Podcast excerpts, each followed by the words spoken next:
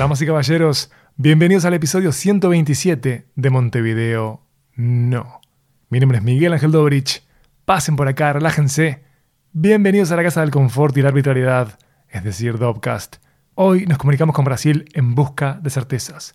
Tenemos invitado que es de lujo, Diego Canavarro, gerente regional de políticas para América Latina y el Caribe de Internet Society. Dobcast. Dobcast. Dobcast. Comfort y arbitrariedad. Este episodio es presentado por Amenaza Roboto. Si estás interesado en el impacto de la tecnología en la sociedad, si te interesa saber qué hacemos en la región en ese campo, seguí www.amenazaroboto.com, arroba amenazaroboto en Twitter y facebook.com barra amenazaroboto.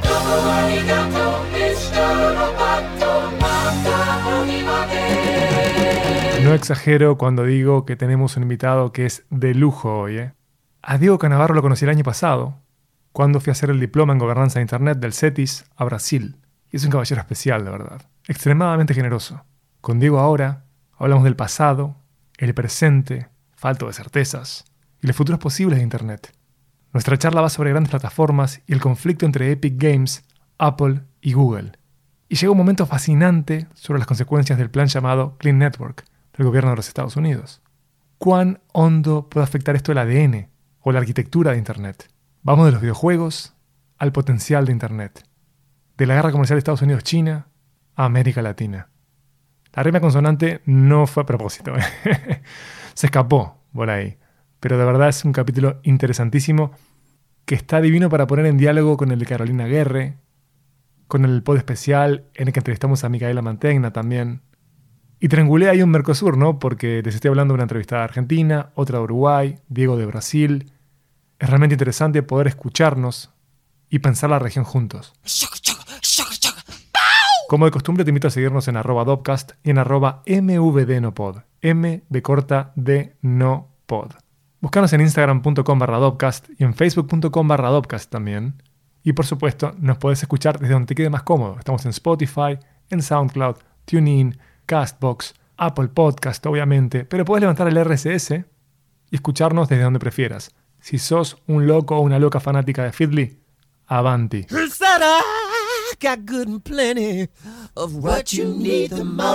Y ahora sí, los dejo con una charla que se dio, obviamente, a la distancia entre Montevideo y Belo Horizonte. Con confort y arbitrariedad, los invito a pensar junto a Diego Canavarro.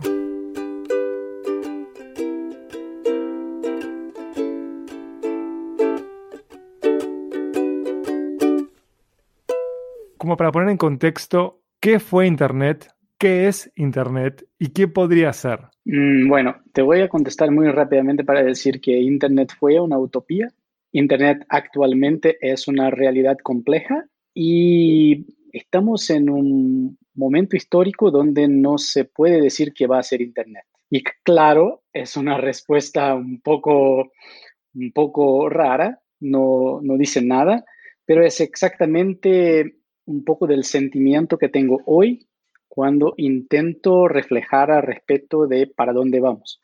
Puedo hablar seguramente al respecto de la utopía que teníamos al pasado y que sigue siendo un, como un marco normativo importante para las cosas buenas que necesitamos mantener en el futuro de Internet. Puedo hablar sobre el presente y sobre algunas de las cosas muy buenas y muy, muy malas que, que están pasando.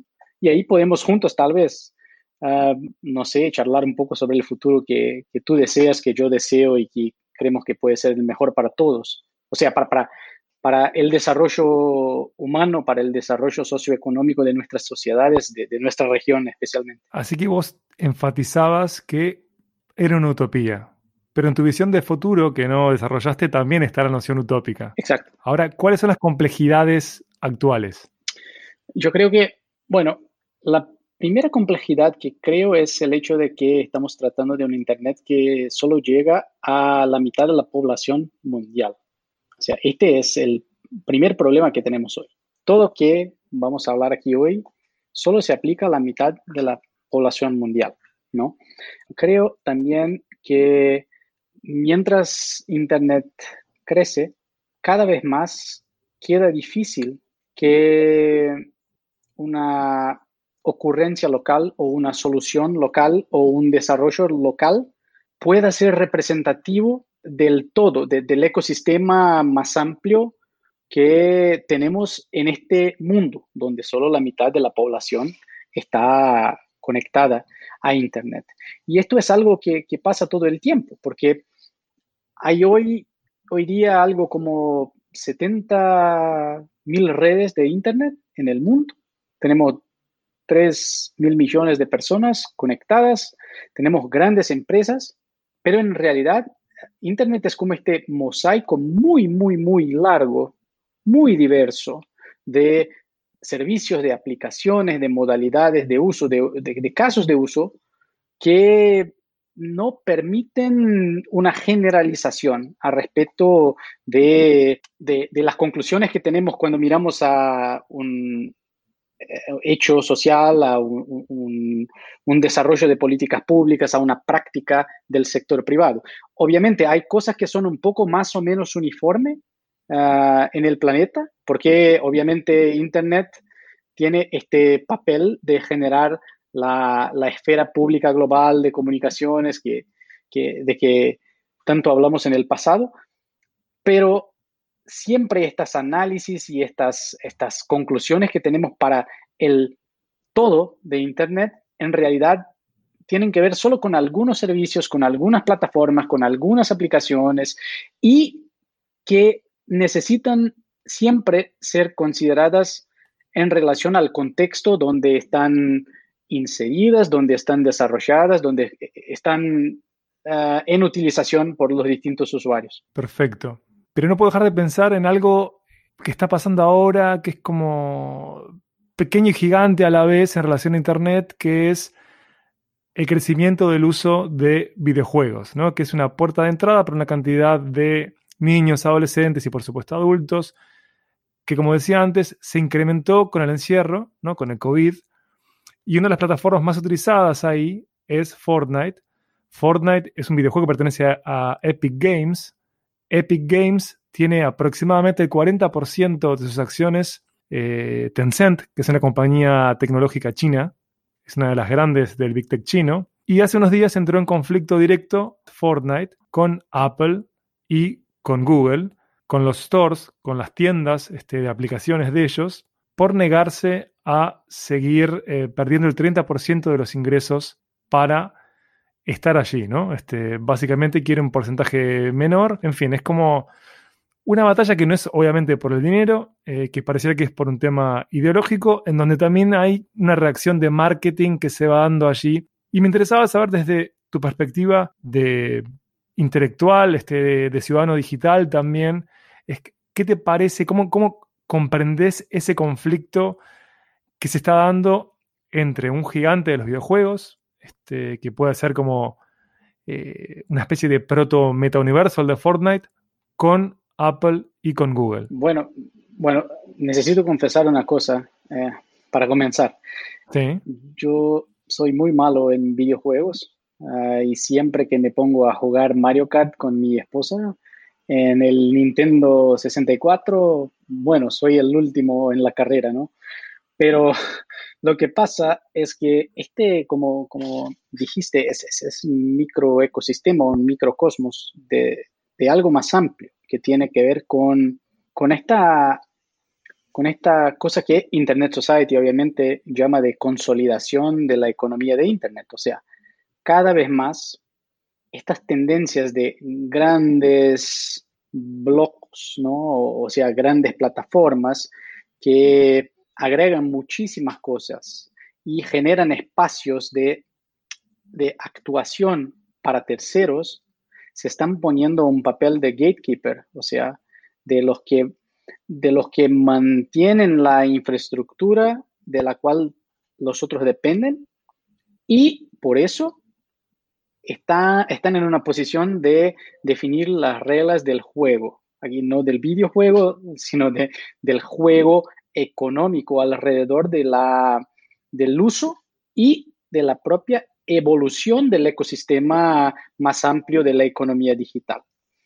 Ah, lo que pasó allí es que nosotros tenemos gigantes de los dos lados, ¿no? O sea, tenemos un gigante de los videojuegos, tenemos los otros que son los, los gigantes de los sistemas operacionales, de, las tiendas electrónicas donde se puede eh, comprar el software que utilizamos en nuestros móviles y, y etcétera. Y ahí me parece que es una discusión más amplia sobre para dónde va no solo la economía digital, sino también el derecho y las políticas públicas relacionadas a la competencia en la economía del ecosistema digital. A mí me parece que por eso volvemos al tema de que hoy las cosas son, pueden ser buenas, pueden ser malas, y el futuro es incierto. Porque no sabemos cómo esta pelea entre los grandes se va a resolver en sus relaciones entre ellos y en la forma con las cuales los, los estados van a intervenir en este mercado para, para, para hacer correcciones en algunas de las externalidades negativas que se genera por el crecimiento de, del poder de mercado, de la posición central de algunos actores en la economía digital y ahí podemos desarrollar un poco más para las cosas más específicas del caso de Epic versus Google y, Apple.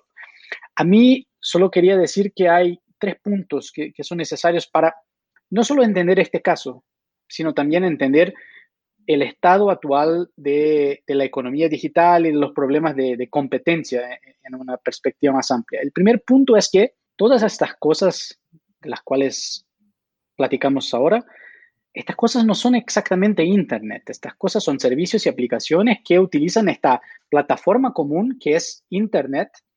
Y bueno, ah, para los usuarios finales, para, para, los ciudadanos, hay una mezcla que, que, no deja claro qué es Internet, qué son los servicios. O sea, hoy básicamente Internet es como ubicua, está en todo y estamos aquí, tú y yo, platicando por Internet, pero en realidad estamos utilizando un servicio, una aplicación, y, yo tengo aquí mi red Internet, tú tienes ahí tu, red Internet, estamos conectados a distancia de unos 7.000 kilómetros de distancia entre nosotros, y hay una, una lengua franca que es Internet.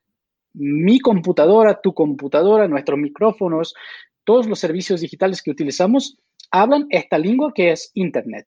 Todo el resto puede variar y el éxito de Internet es servir como este, esta piedra de roseta, o sea, que permite que todos hablen con todos, que los equipos hablen con los equipos, sin considerar las distintas marcas, las distintas características, o sea, si hablan el lenguaje de Internet, los servicios pueden comunicarse.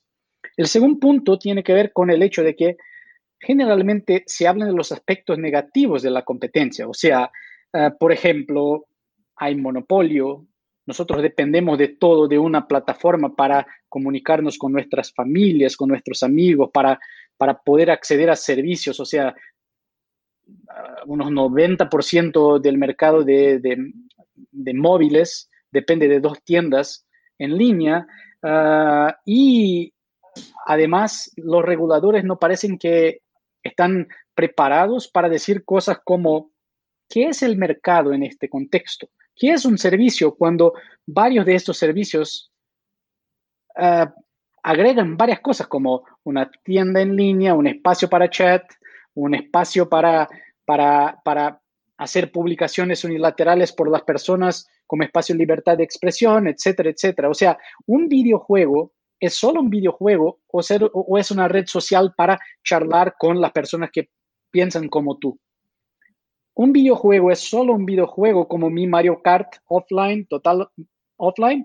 ¿O es un espacio de socialización entre jóvenes, entre personas más viejas, entre influencers, entre, entre, es un espacio de ocupación para hacer publicidad también? O sea, ¿Cómo se puede definir cuál es el mercado sobre el cual se está haciendo una regulación? Ah, pero hay cosas que son muy positivas, o sea, este, los grandes, las plataformas generan siempre economías de escala que permiten hoy a cualquiera a mantener, distribuir contenidos en, escala global, cada vez una escala más amplia. Esto, esto tiene que ver también con, con oportunidades de, de, acceder a mercados. O sea, hoy, especialmente en el contexto de la pandemia, el hecho de que hay un servicio como Mercado Libre, Amazon o otras tiendas grandes, las grandes plataformas, permiten a los pequeños, a las pymes, a, eh, a, participar de la economía global desde una perspectiva que no, se, no era posible imaginar hace, hace un par de años. Eso, eso tiene incluso implicaciones positivas para que las distintas redes de Internet adopten tecnologías que son esenciales, fundamentales para acomodar el incremento de usuarios. O sea, nosotros hablamos de, del Internet Protocol para las direcciones de, de, nuestras computadoras y todo, que es el IPv6, ¿no? Bueno, hay, hay videojuegos que tuvieron que actualizar sus redes y sus equipos porque para tener más usuarios no se puede tener equipos que no hablan esta lengua que es el IPv6. Y hay problemas, hay gente donde los proveedores de Internet no están preparados para acomodar los protocolos más modernos de Internet, donde las personas no pueden jugar, por ejemplo, PlayStation. No se puede acceder a la, PlayStation Network. O sea, hay, hay ahí una relación circular de retroalimentación de cosas que son buenas, pero pueden ser muy malas, y que necesitamos llevar en cuenta en las políticas que adoptamos para resolver los problemas de competencia, el bienestar de, de, los usuarios, garantizar la innovación. Y ahí llegamos a una parte que es el tercer punto. El tercer punto es cómo, cómo actualizamos nosotros que somos académicos, nosotros que somos policymakers, los referentes teóricos, conceptuales y empíricos al respecto de una disciplina que es el derecho de la competencia, que se desarrolló uh, mientras se desarrollaba la televisión, uh, se desarrollaban otros servicios uh, TIC, incluso la informática, pero que todavía no tuvo tiempo de actualizarse a este espacio común o, este ciberespacio que es la realidad que tenemos hoy. Vos me decías recién que tenés apuntes, Diego, tenés como puntos claves sobre el caso claro. de Apple, de Google y de Fortnite. Sí. ¿Cuál fue tu visión? ¿En qué te enfocaste específicamente de este caso? A, a mí me parece que el caso no es nuevo, ¿no? El caso es que, bueno, desde 2016 Apple ha cambiado sus reglas sobre el tema de, del porcentaje que cobra de algunos de sus desarrolladores. Y Apple tiene como, por ejemplo, la libertad de establecer mm, negocios con, con, partners como quiera. ¿sí? Y este es el tema. A mí me parece que es el hecho de que las grandes plataformas que dominan las tiendas digitales y la distribución de contenidos tienen esta, esta libertad prácticamente absoluta por detrás del tema de la libertad de negocios o libertad de modelos de negocios que llevó Epic a decir, no, mira, llegamos en un punto donde es necesario que discutamos, como estábamos charlando hace poco, que discutamos como una sociedad más amplia estas prácticas, es decir, que para el desarrollador A el precio es uno y para el desarrollador B, que hace prácticamente el mismo, pero en un otro espacio eh, de la economía digital, el precio es completamente diferente. Y esto es un poco de, de lo que llevó el Congreso de los Estados Unidos a llamar las Big Techs para discutir, bueno, ¿cómo explican que algunas prácticas para algunos agentes son direccionadas a este objetivo y las prácticas para otros agentes completamente distintos o diferentes son uh, dirigidas a un horizonte totalmente diferente. O sea, ¿dónde está ahí el tratamiento no discriminatorio? Uh, ¿Dónde está ahí la, preocupación con los derechos de los consumidores? O sea, no sabemos, por ejemplo, si lo, los jugadores de Fortnite van a poder actualizar sus dispositivos para recibir la versión más reciente del juego que va a venir ahí en los próximos días, ¿no? En, dos semanas. ¿Cómo quedan los usuarios? ¿Cómo quedan las personas que, sin embargo, no están interesadas en estas peleas entre las Big Techs? Siempre han pagado por tener el juego y por tener garantizada esta experiencia de usuario de, un servicio, ¿no? Sí, de hecho, estuve leyendo que solo el 20% de los usuarios de Fortnite lo hacen desde mobile. El resto eh, juega diferentes plataformas, desde consolas, computadora. Y para mí eso es muy interesante porque se ve que, el, tema eh, es realmente porque el CEO de Epic Games es un tema ideológico, no, es un tema de, dinero, porque es un 20%. No quiero banalizar al 20% de los usuarios que tienen sus derechos, como bien decías vos, pagan por un servicio y está bien que puedan acceder a, su juego, ¿no? Al Fortnite. Pero acá estamos hablando de algo que es como más grande y que es intangible. Sí, y, bueno, y, es una coincidencia muy buena porque hace poco ah, se publicó un, un, paper en esta Internet Policy Review de algunos investigadores del Oxford Internet Institute, donde ellos dicen, tratan del tema de la quiebra de las grandes plataformas, sea por intervención ah, regulatoria, sea porque el negocio falló, ¿no?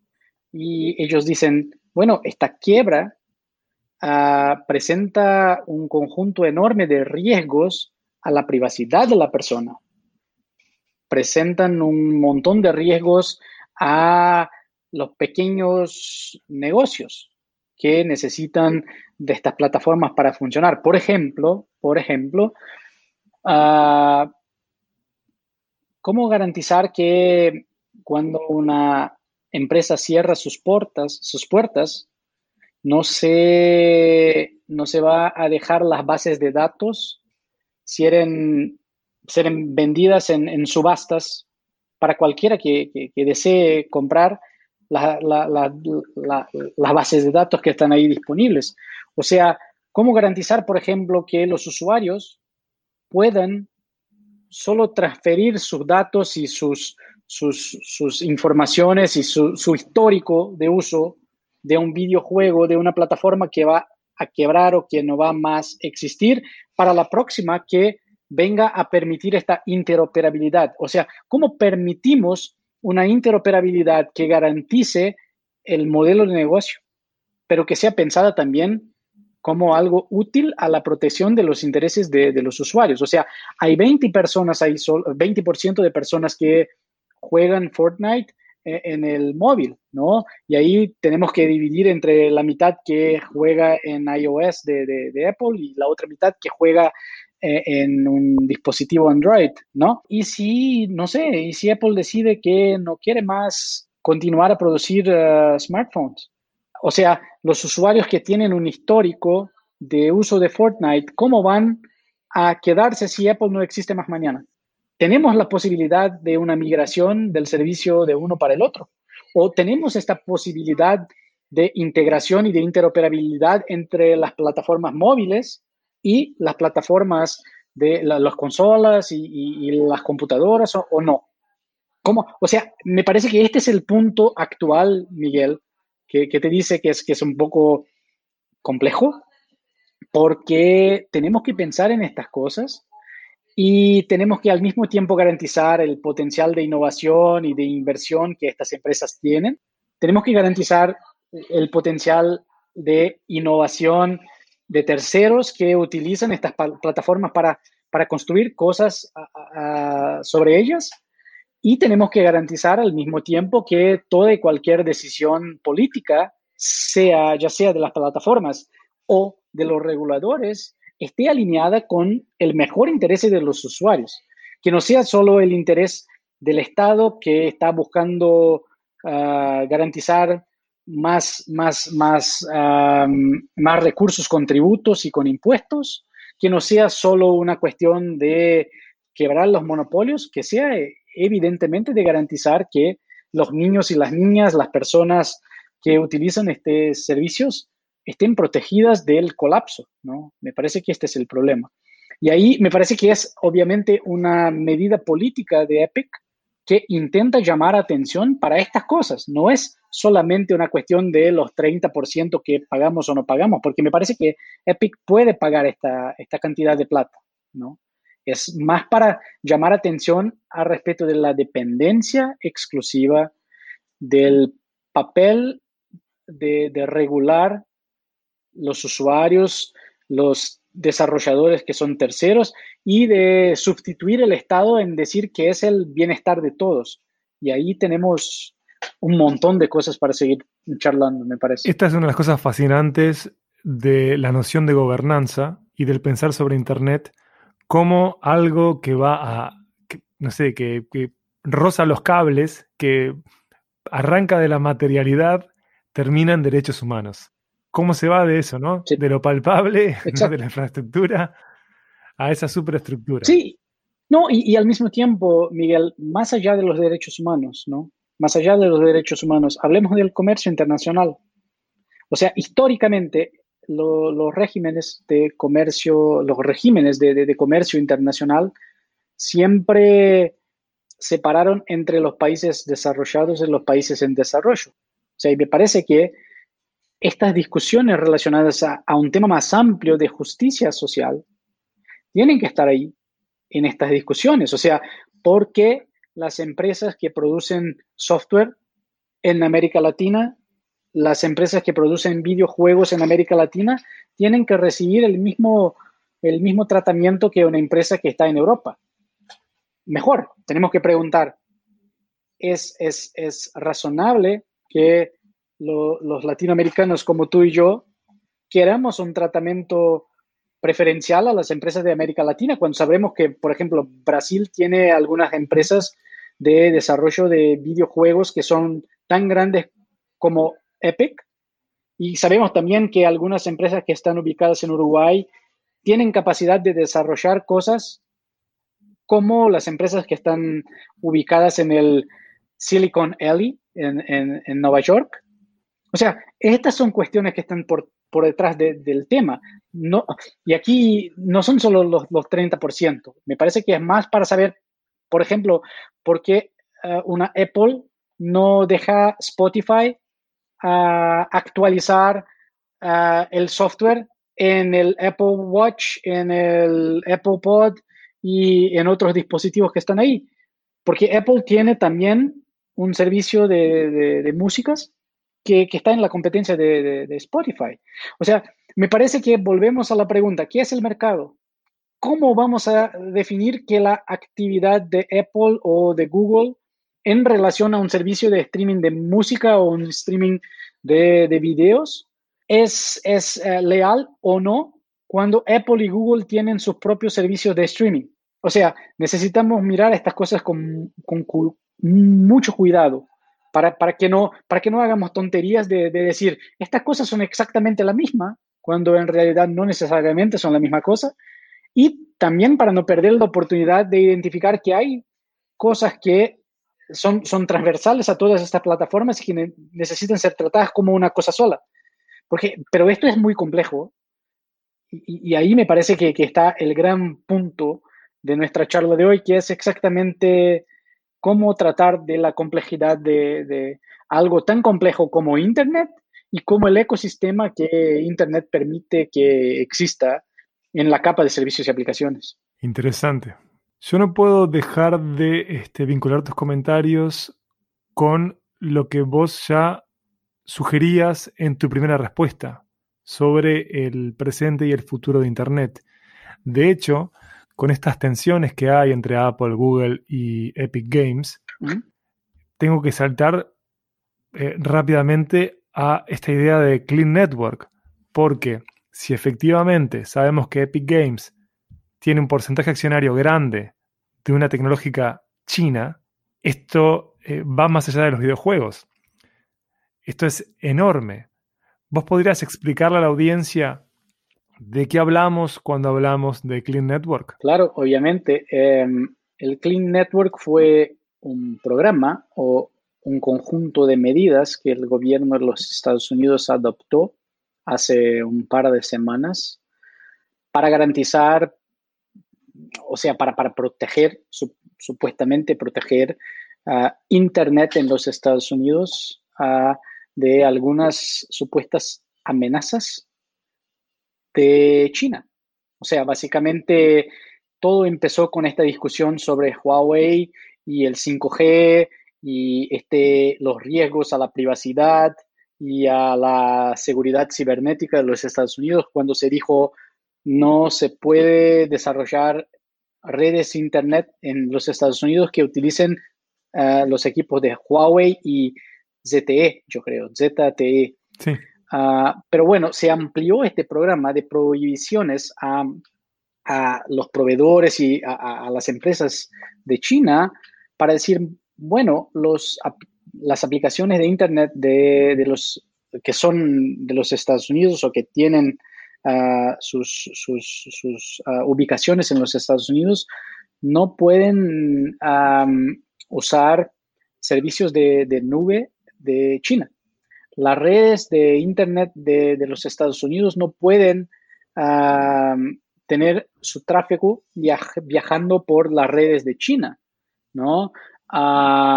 los cables submarinos que conectanse al territorio de los Estados Unidos no pueden estar conectados a proveedores de China. Perdón que te corte, digo, estamos ante una política que termina afectando el ADN de Internet, ¿no? que puede cambiar la arquitectura de Internet, que de algún modo la puede romper, perdón que exagere. Sí, exacto. E, este, este es un tema. E, el último punto, porque son cinco puntos, o sea, es la parte de los proveedores que no pueden transitar sus datos por redes de China, eh, no se puede utilizar servicios de, la nube, los cables submarinos eh, no pueden conectarse a, redes de China y hay otras cosas que son los servicios, la, la, las tiendas de, aplicaciones no pueden, no pueden, no pueden disponibilizar aplicaciones chinas como WeChat o como TikTok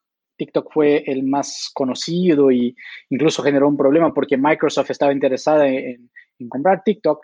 Y hay otra cosa que, tiene que ver con el hecho de que los fabricantes de, de servicios eh, y de, de, móviles los Estados Unidos no pueden eh, hacer el, la preinstalación de, de aplicaciones chinas. Y, y, exactamente lo que hizo el gobierno Trump, y, y ahí hay una declaración de, de, Internet Society al respecto del tema, es generar barreras, o sea, fronteras, uh, límites geográficos a esta experiencia de una Internet que tiene que ser global. O sea, y hay varios problemas por ahí. Por ejemplo, si, si, si, si un gobierno dice el tráfico de Internet de mi país no puede pasar por este o, el otro país, uh, puede ser que, que, sea necesario que el tráfico viaje por países desconocidos o por países que tienen un nivel de protección menor de, de los datos personales y, del flujo de Internet. Al mismo tiempo, si un gobierno dice, bueno, los cables submarinos no pueden de, nuestras empresas que están ahí no pueden conectarse a este o el otro te territorio, bueno, ahí tenemos problemas porque para, para estas, estas empresas que, que tienen una estructura global, generalmente no, no, no hay accionistas de un solo país, hay, hay todo un lío. El problema mayor, y esto tiene que ver exactamente con Internet como un diseño ideal de una red de punta a punta, donde los intermediarios de la capa de infraestructura, de la capa de servicios y aplicaciones, tendrían que generar una experiencia como esta que estamos teniendo ahora, o sea, una, una, mm, una experiencia directa, Diego Miguel, o sea, una experiencia sin, sin, sin intermediarios, una experiencia uh, de punta a punta. Y siempre que una política, sea del sector público, sea del sector privado, pone intermediarios entre las dos puntas para filtrar el tráfico, para desviar el tráfico de, de, una, de una, ruta que sea un poco más uh, racional, que sea estadísticamente la más adecuada, que sea la que tiene el mejor costo-beneficio.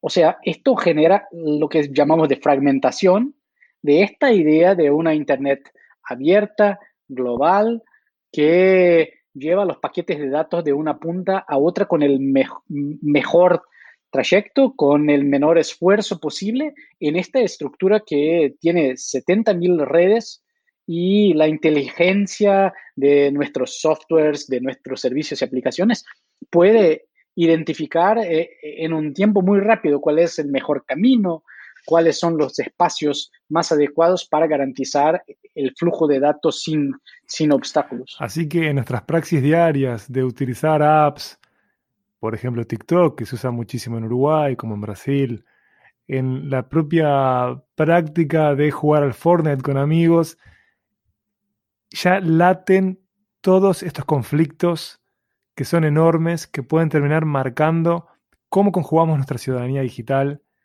eh, pueden como acotar derechos. Entonces, eh, Internet, vos decías al comienzo de nuestra charla, nuestro diálogo, que fue una utopía, que ahora no sabemos hacia dónde va a ir, pero me imagino que desde el momento que vos te dedicás a lo que te dedicás, que hay una cuota de idealismo, ¿no? que hay una cuota de comprender que uno como ciudadano puede contribuir en el desarrollo de políticas que pueden orientar a Internet hacia buenos lugares. ¿Cuáles serían esos lugares? ¿Por qué deberíamos luchar este, como ciudadanía? Mm, bueno, primero porque si, si no luchamos, no, no existe más sociedad. Me parece que este es un principio de, sociología política, o sea, nuestra, nuestra vida como ciudadanos es exactamente esta, esta pelea para que la sociedad se pueda organizar de una forma que sea la mejor posible para todos, de una forma justa. Ah, y me parece que aquí estamos en un punto donde la lucha es exactamente por saber cuáles son los aspectos positivos de, la consolidación de la economía digital como tenemos hoy. O sea, por ejemplo, esta idea de que es cada vez más fácil ah, tener servicios que te permitan la distribución global de contenidos, que te permitan garantizar la seguridad de, tus equipos y, de tus redes, ah, esta oportunidad de, mantener los datos ah, protegidos de, intervenciones eh, externas. O sea, estas son cosas que son generadas exactamente porque hay grandes actores que están dispuestos a generar ah, servicios de, alcance global ah, y que invierten su, tiempo, sus recursos en el desarrollo de esos servicios. Y es un poco de lo que dice Apple eh, eh, en el caso de, Fortnite. Ellos dicen, nosotros tenemos que cobrar los 30% porque garantizar la distribución global con una red de distribución de contenidos globalmente disponibles 24 horas por, día, 7 días por semana, costa, costa caro, ¿no? Al mismo tiempo, nosotros como ciudadanos estamos en un punto de saber que si el servicio, y esto es un poco de las soluciones que se están sugiriendo en algunos países europeos a respecto de, la concentración del mercado y otras cosas. O sea, si hay algunas plataformas digitales que son como estratégicas para, para, para el entretenimiento, para, para las comunicaciones interpersonales, para la democracia, o sea, nosotros como sociedad, generalmente organizados alrededor de instituciones políticas, tenemos que discutir cuál es el alcance del poder de una Apple o de un Google de decir que 30% es, es el valor, ah, no sé, justo para que se pueda cobrar de un desarrollador de software. O sea, que es el valor justo para cobrar de un tercero por la utilización de, este, de esta capacidad de masificación, de distribución global de contenidos. O sea, eh, eh, el mismo pasa con otros temas, o sea, con la regulación del, discurso público. Esto pasa también con este tema de, la moderación de contenidos ah, de, de, odio, de contenido de las fake news. O sea, bueno, perfecto que un Facebook nos dé espacio o un Twitter nos dé espacio a una herramienta de broadcast que puede llegar, bueno, no, no voy a hablar aquí de, de los filtros burbujas y otras cosas como eso, pero nos dan espacio a estas cosas para, para, para discutir, para participar de flujos de discusión política, para, para hacer publicidad de nuestras ideas, para defender nuestras ideas. Cuando un intermediario de Internet se pone en el papel de dictar las reglas con implicaciones sociopolíticas, económicas, uh, culturales, me parece que la sociedad organizada puede discutir qué es adecuado, qué no es adecuado. Me parece que este es el tema, esta es la lucha uh, que tenemos que, te, que, tener hoy día para garantizar que el futuro de Internet nos lleve a este espacio, tal vez no un espacio de total desintermediación como, como querían algunos en el pasado, sino que la intermediación sea adecuada de acuerdo con nuestros derechos fundamentales, con prácticas leales en el mercado y con cosas que ayuden a que todos, todos, sin ninguna exclusión, uh, puedan ser favorecidos por, por el desarrollo de la economía digital. Diego Canavarro, muchísimas gracias por tu tiempo. Fue un gustazo volver a escucharte y como siempre aprender de vos. Gracias de verdad. Gracias Miguel. Uh, bueno, estoy siempre a disposición uh, para charlar sobre esos temas y a mí es siempre muy bueno hablar con personas que, hable, uh, que, que, hagan preguntas uh, interesantes. Yo sé que el tema es muy complejo y si es necesario podemos seguir charlando por horas al respecto de los detalles de cada uno de estos casos, pero sé que no tenemos tiempo y muchísimas gracias y con congratulations por, por el podcast, porque es un servicio muy importante a todos. Muchas gracias. Te tomo la palabra y te voy a volver a llamar. ¿eh? Te tomo la palabra de verdad. Sí, es siempre un gusto. Dopcast. Dopcast. Dopcast. Dad. Qué lujo haber podido hablar con Diego Canavarro. ¿eh? Qué fortuna haber podido tener una charla con él como académico, como pensador, como ciudadano digital. Una charla de corte no oficial. La verdad es que le agradezco muchísimo, le mando un abrazo espero que ustedes se acerquen a Internet Society, que exploren el trabajo de Internet Society, que conozcan la Internet Society Foundation también. Mi nombre es Miguel Ángel Dobrich y nos encontramos por acá, por la Casa del Confort y la Arbitrariedad. Dobcast y mi podcast, Montevideo No.